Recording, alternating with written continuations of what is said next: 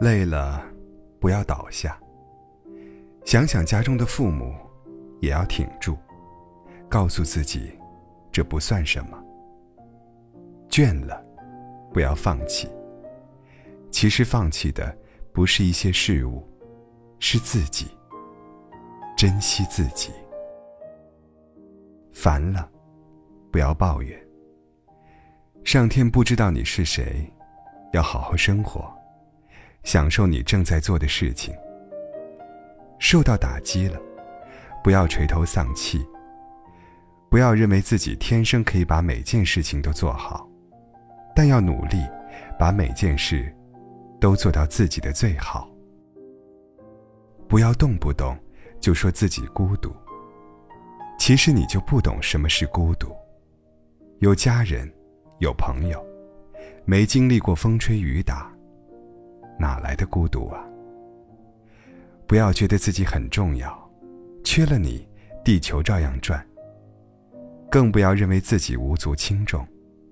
对于你的父母来说，你就是他们生活的全部。不要为了追求自己更美好的生活，而继续让父母处于永无止境的劳累责任。他们应该有自己的生活，不应为我们而活。要积极，不要堕落。不要把我们的颓废归咎于社会这个大环境。为什么别人能为了理想而奋斗？堕落，是因为内心的懒惰。每天走路，关注一下脚下的草，身边的花，枝上的叶。他们如此卑微的生命，都美丽的活着。相比之下，我们反而显得更渺小了。要为自己而活，做自己喜欢的事情；要为别人而活，做在乎自己的人喜欢的事情。有时间多出去走一走，看看大好河山，舒心畅气，养心养气。不要对身边的事情过分挑剔，存在即合理。既然不关乎我们的生死存亡，为什么还要给自己增添烦恼呢？不要评论别人，特别是一个自己不了解的人，我们只有资格。批评我们爱的人，在自己生气的时候不要说话，因为过后，我们往往会为这些话追悔莫及。要原谅别人对你的伤害，但不要养成习惯。即使再不能理解你父母的想法，也不要指责他们。要知道，他们才是全心全意为你好的人。你不能辜负他们，表达你的爱，表现你的成长，让他们有收获的快乐。要知道，我们是他们养育的，他们把全部的精力心血都放在了这里。不要让一场洪水，让他们颗粒无收，一夜白了发。看到自己的快乐，珍惜自己的幸福，感恩自己的拥有，追求自己的理想。